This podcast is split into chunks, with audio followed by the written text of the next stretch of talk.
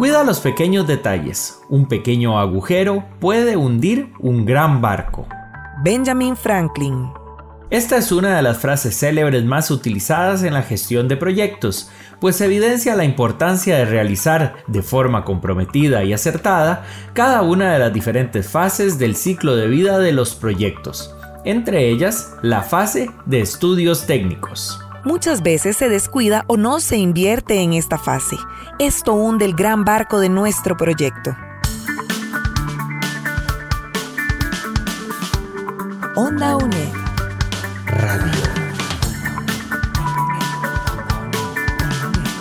Imagen y sonido. Hasta donde estés. OndaUNED.com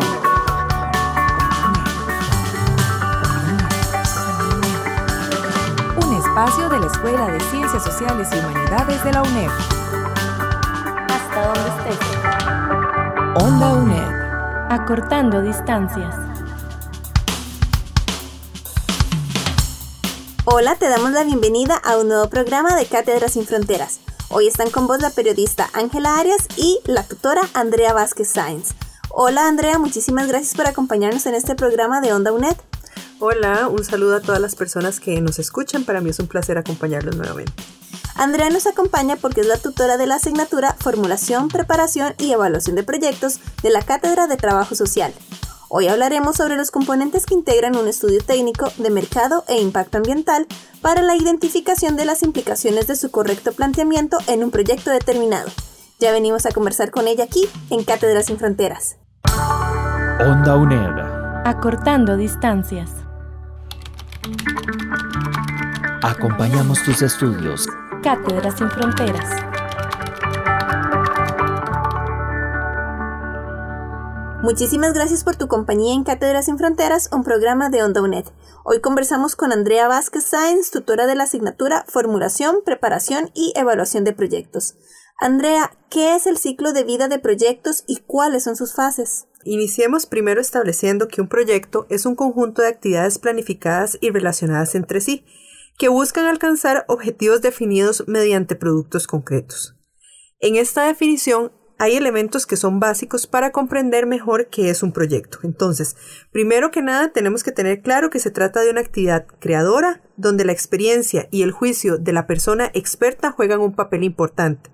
También en un proyecto se da una combinación de recursos humanos, materiales, financieros, que se reúnen en una organización de forma temporal.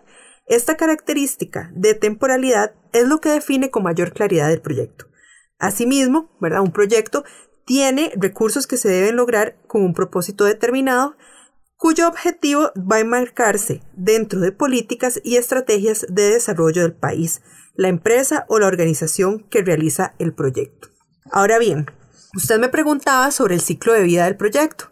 El ciclo de vida del proyecto es una manera que nos da la literatura o la teoría para comprender las diferentes fases o etapas sucesivas que nos permiten organizar y planificar, ejecutar y evaluar el proyecto. Y precisamente esas son las fases que nos van a definir nuestro ciclo de vida del proyecto, que es de dónde nace, cómo se ejecuta, ¿verdad? Cómo se reproduce ese proyecto y cómo al finalizar tiene una muerte, ¿verdad? O, una finalización de lo que nosotros estamos planteando.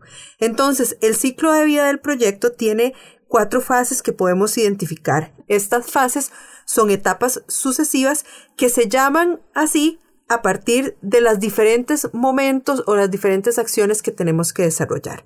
Tenemos la fase de preinversión o de estudios, la fase de promoción, negociación y financiamiento, la fase de inversión o ejecución y la fase de operación o funcionamiento. Entonces vamos por partes. ¿En qué consiste la fase de estudios y cuál es su importancia?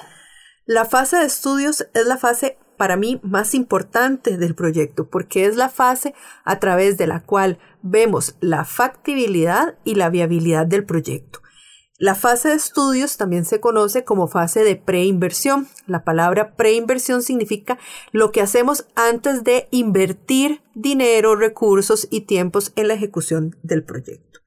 En esta fase ¿Qué vamos a hacer? Elaborar un documento donde hacemos todos los estudios y estimaciones tendentes a determinar qué tan factible y qué tan viable es la realización de lo que nos estamos planteando. Vamos a identificar cuáles estrategias son las más rentables desde el punto de vista del mercado técnico, financiero, económico, social y ambiental, que son los diferentes estudios que desarrollamos. Asimismo, en esta fase se dan todos los elementos necesarios para la toma de decisiones referidas al futuro del proyecto. Me parece importante apuntar para quienes nos escuchan que dentro de la fase de estudios podemos hablar de cuatro subprocesos y lo tenemos que tener muy claro. El primer subproceso es la identificación del proyecto. Aquí vamos a tener una claridad de cuál es el problema o la necesidad que vamos a resolver y vamos a buscar desde la perspectiva de las estrategias de desarrollo institucional o nacional la disponibilidad de recursos y alternativas de solución. Esta primera fase se toman decisiones de si vamos a poder continuar o no. Después desarrollamos un segundo subproceso que es el perfil. En este vamos a hacer un análisis del contexto del proyecto, vamos a buscar antecedentes, vamos a justificar la importancia de los objetivos, nos vamos a delimitar nuestras metas, vamos a investigar sobre el ámbito del mercado y los aspectos técnicos, financieros, económicos, sociales y ambientales. Este documento se lo vamos a pasar al responsable del proyecto a nivel gerencial para que pueda determinar elementos necesarios para ver si continuamos.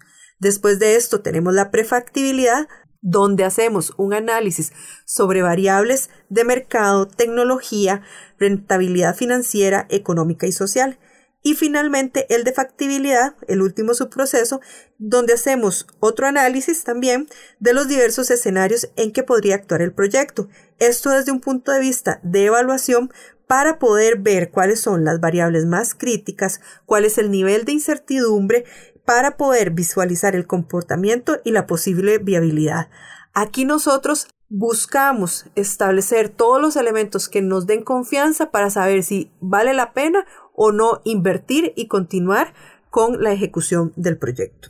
En el caso de los proyectos sociales, ¿cómo se realiza un estudio de mercado? Es muy importante esa pregunta que usted me hace porque a nivel eh, de proyectos es muy diferente hacer el estudio de mercado para un proyecto social que para un proyecto tal vez de infraestructura o un proyecto económico. En el caso de los proyectos sociales, este análisis busca medir la cantidad y la calidad de bienes y servicios que se requieren para solventar total o parcialmente la necesidad identificada, facilitando la toma de decisiones y reduciendo los riesgos ligados al proyecto. Es decir, aquí en esta fase vamos a cuantificar el número de personas que demandarán el bien o servicio que va a justificar la ejecución del proyecto. También vamos a determinar la oferta, es decir, qué ofrecen otras instituciones o empresas cercanas, cuáles son los precios y tarifas definidas por ley a los que serán ofrecidos, la promoción y la forma como se canalizarán estos bienes y servicios. Para ponerte un ejemplo, si mi proyecto va a desarrollar un programa educativo, yo necesito saber cuántas personas van a asistir a ese programa educativo cuántas personas requieren ese programa educativo, cuál va a ser el precio o la tarifa que se va a cobrar o cuánto le va a costar a la institución y cómo voy a ofertar ese servicio, es decir, cómo voy a divulgar ese bien o servicio que estoy promoviendo. También es importante, ¿verdad? Para ese estudio de mercado, para un proyecto social, es saber quiénes son las personas que serán usuarias y beneficiarias en términos de sus características demográficas, geográficas, económicas, sociales, culturales. ¿Por qué? Porque retomando el ejemplo del programa educativo, si mi población usuaria son personas adultas mayores, probablemente el programa educativo no vaya yo a establecer tecnología de punta, porque tengo que establecer una brecha para que las personas puedan saber cómo acceder al programa educativo y a la tecnología que se le ofrece. O por ejemplo, si la persona no es lo mismo ofrecerle un programa educativo a niños y niñas que adolescentes, adultos mayores, y también hay brechas culturales que no es lo mismo ofrecerle a la población de Limón que a la población que tal vez está acá en la meseta central. También, nada más para terminar, en este punto del estudio de mercado, tenemos que establecer la demanda y la oferta. La demanda se refiere al número de unidades de un determinado bien o servicio que las personas están dispuestas a adquirir o a participar durante un periodo establecido de tiempo.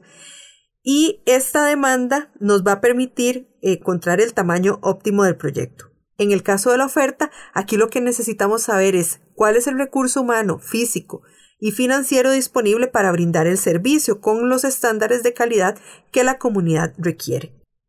Esta estimación de oferta y demanda nos va a poder servir para identificar si hay una demanda insatisfecha y hacer un análisis de precios y tarifas. Y luego lo que les decía, ¿verdad? Cómo vamos a hacer la divulgación de lo que estamos planificando. ¿Qué recomendaciones puntuales podríamos darle a quienes nos escuchan al momento de realizar un estudio de mercado? Primero que nada, tengo que tener claridad de cuál es el producto, bien o servicio que mi proyecto va a ofertar con la mayor precisión posible. Entonces, es una oferta educativa, es una ampliación del servicio, porque también otro ejemplo que te puedo dar es que tal vez estamos en un servicio de salud y la gente se está quedando sin citas, entonces necesitamos dar una consulta extemporánea para las personas que no pueden conseguir citas en la mañana o abrir un servicio vespertino o abrir una, una consulta de urgencias o abrir fines de semana. Entonces necesito saber bien qué es lo que voy a, a ofertar. También necesito saber si hay productos, bienes o servicios similares en la zona. Por ejemplo, ahora con la vacunación, ¿verdad? Entonces, en la zona de Alajuela hay varias áreas de salud que están cercanas. Entonces, si un área de salud oferta la vacunación sábado, pero a los dos kilómetros está la otra área de salud ofertando vacunación el mismo sábado, esas dos programas van a competir entre sí y tal vez no sea lo más idóneo. Entonces yo necesito saber si hay bienes o servicios similares, si estos bienes y servicios van a competir con lo que yo estoy ofertando, si van a ser complementarios o si más bien van a, venir a satisfacer esa demanda insatisfecha. Que ese es el otro punto, ¿verdad? Identificar la necesidad del producto, porque puede ser, lo que les estaba explicando, que los servicios actuales no estén dando abasto y se requiera una ampliación. También es importante identificar precios y tarifas de lo que existe. En el caso que les ponía de la vacunación o de los servicios de salud, tal vez yo no voy a cobrar por el servicio que estoy brindando, pero sí necesito saber cuánto me cuesta a mí producir ese bien y ese, ese servicio, cuánto me cuesta a mí abrir esa consulta extemporánea, cuánto me cuesta a mí tener personal dispuesto para la vacunación en fin de semana. Y también es importante, ¿verdad? Cuando yo esté identificando esos precios y tarifas, poder ver el histórico, ¿verdad? ¿Se han hecho experiencias similares y cuánto han costado? Si se han hecho experiencias similares, hacer un histórico para ver cuál ha sido el aumento, ¿verdad? ¿Cuánto es el costo actual? Y con apoyo de personas que sean expertas en la parte de contabilidad y economía, poder hacer una proyección a futuro. También tenemos que identificar los medios a través de los cuales se divulgará el producto, bien o servicio, porque de nada me sirve a mí tener un proyecto muy bonito si las personas no saben cuándo, dónde, cómo acceder a estos bienes y servicios que estamos proyectando. Vamos a hacer una pausa y ya regresamos. Onda UNED. Acortando distancias. ¿Sabías que? En los últimos años se han implementado estudios de mercado a través de redes sociales. Las redes sociales se han convertido en una alternativa a los estudios de mercado tradicionales, ya que logran los mismos resultados en un menor tiempo y a un costo más bajo. Este tipo de estudios se recomienda para personas emprendedoras, microempresas y personas funcionarias de instituciones públicas, que pueden usar las redes oficiales de estas instituciones para obtener información de las necesidades de la población usuaria de sus servicios. Radio Nacional 101.5 FM. OndaUNED.com. Acortando distancias. Seguimos en Cátedras sin Fronteras, un programa de Onda UNED. Hoy nos acompaña Andrea Vázquez Sáenz, tutora de la asignatura Formulación, Preparación y Evaluación de Proyectos. ¿A qué se refiere el estudio técnico? El estudio técnico busca analizar y proponer las diferentes opciones tecnológicas para producir el bien o servicio que se requiere, verificando la factibilidad técnica de cada una de ellas. Aquí es muy importante que cuando estamos desarrollando proyectos sociales, muchas veces no tenemos un equipo técnico que nos permita pues establecer todos los estudios, pero cuando trabajamos en instituciones podemos pedir apoyo, por ejemplo, del contador, podemos pedir apoyo, por ejemplo, del abogado, de los ingenieros, para poder cumplir con todo lo que esta fase nos requiere. ¿Qué elementos contiene un estudio técnico? Un estudio técnico básicamente tiene cuatro elementos. El primero de ellos tiene que ver con la localización del proyecto. Aquí vamos a seleccionar la ubicación más conveniente para el proyecto. Y esta ubicación más conveniente no solo en términos de la población beneficiaria o usuaria del mismo, sino también de las personas que lo están ejecutando. Aquí vamos a buscar el mayor beneficio a un menor costo. Se busca una ubicación que sea cercana a la población, pero también donde se encuentren los insumos. La idoneidad de la localización del proyecto va a depender del tipo de proyecto. Y también podemos valorar otros aspectos como accesos a vías de comunicación, servicios de transporte público, acceso a servicios públicos de Internet, por ejemplo. Yo les había puesto varios ejemplos. Uno de ellos es la oferta tal vez de un servicio educativo. Entonces, ¿dónde se va a ubicar este servicio educativo? Puede ser que piense en un salón comunal, pero ese salón comunal no tenga acceso a Internet, entonces no me va a servir. Puede ser que esté pensando en una determinada escuela, pero me quede a mí muy lejos de donde están los insumos que yo tengo que movilizar. Ese tipo de cosas es lo que buscamos establecer a nivel de la localización. Después tenemos que hacer un análisis del tamaño del proyecto. Aquí tenemos que definir la cantidad de población a la cual se le brindará el producto, bien o servicio en un tiempo determinado, o sea, un área de influencia. A esto me refiero que si vamos a hacer este proyecto educativo, yo no pienso que pueda abarcar la totalidad de una comunidad en una provincia. Entonces tengo que definir si voy a trabajar con un barrio, si voy a trabajar con un distrito, si voy a trabajar con un grupo cerrado que esté a través de una organización comunitaria o alguna asociación de desarrollo. Entonces, el tamaño del proyecto tiene que ver no solo con esa cantidad de población, sino también con la cantidad de inversión que yo quiero realizar. Después de esto tenemos la tecnología. La tecnología del proyecto se refiere al conjunto de procedimientos y medios que el proyecto utilizará para la producción del bien o servicio. Aquí es donde yo les decía que nos podemos ayudar a partir de las personas que trabajan con nosotros y que son expertos en las temáticas. Entonces, si mi proyecto va a requerir materias primas, voy a tener que ir con el encargado de materias primas para ver cuáles son las materias primas más óptimas para el desarrollo del mismo.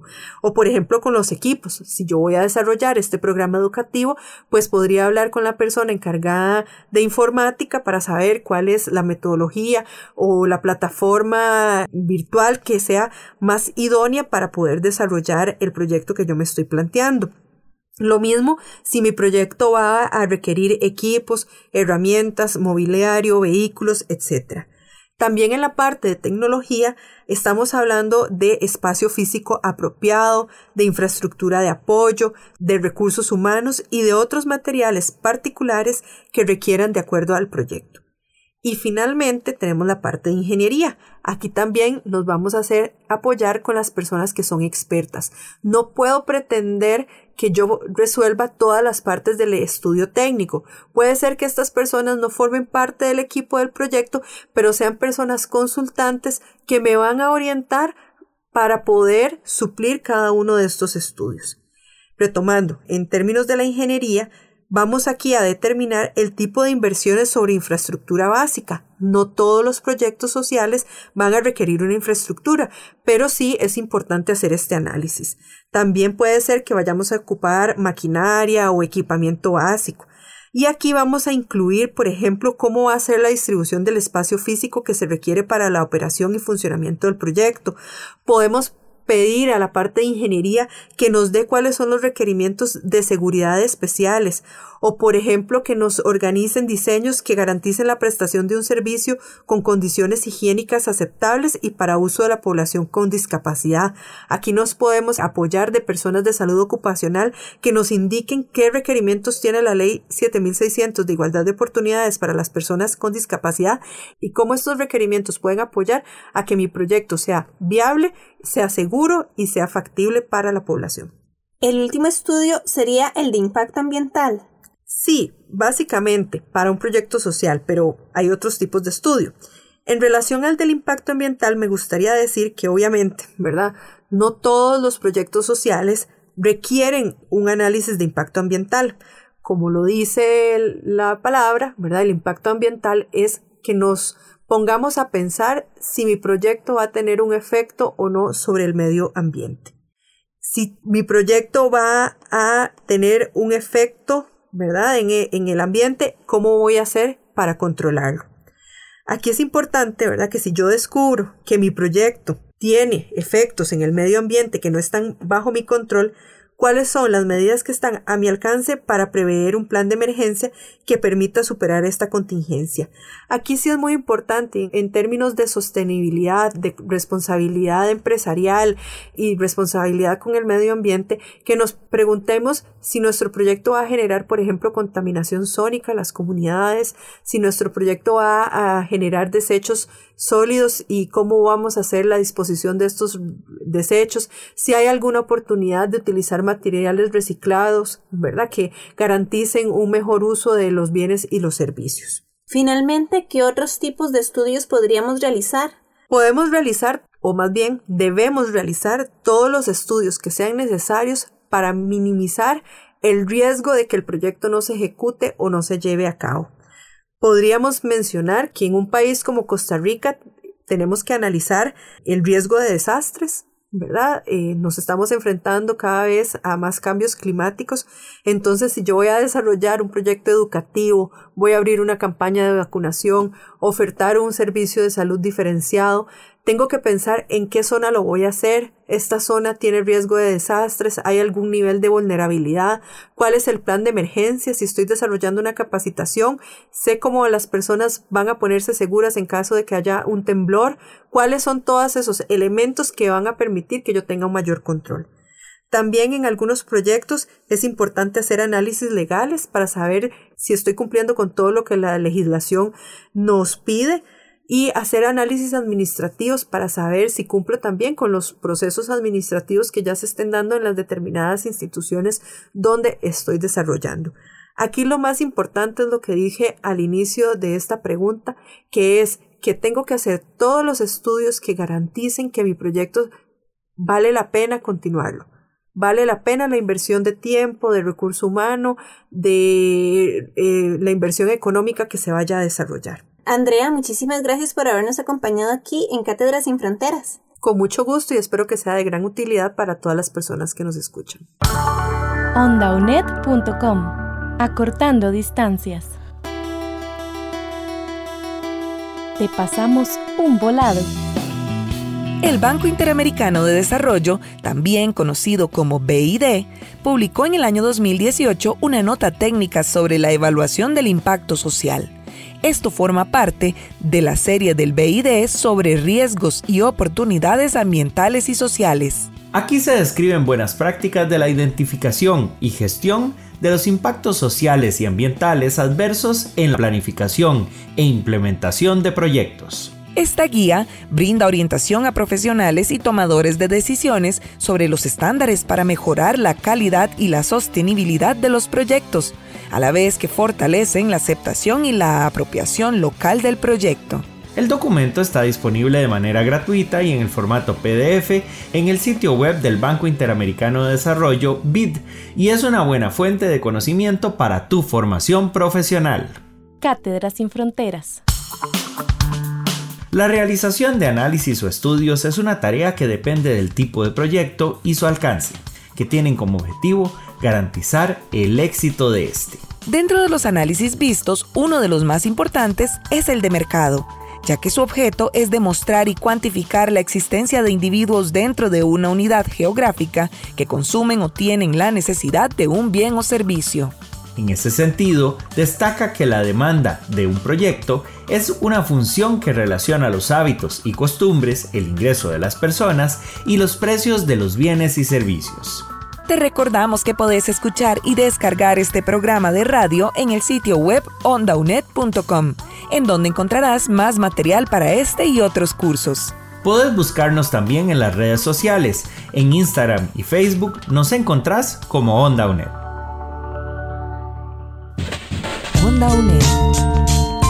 Acortando distancias.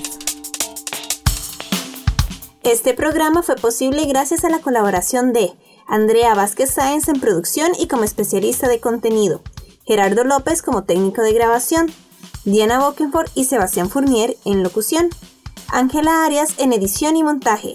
Muchísimas gracias por tu sintonía. Te esperamos en el próximo programa de Onda UNED. Acompañamos tus estudios. Cátedras sin Fronteras.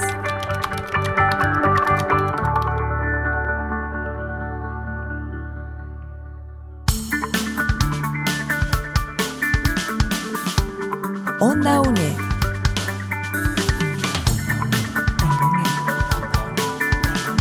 Imagen y sonido. Hasta donde estés.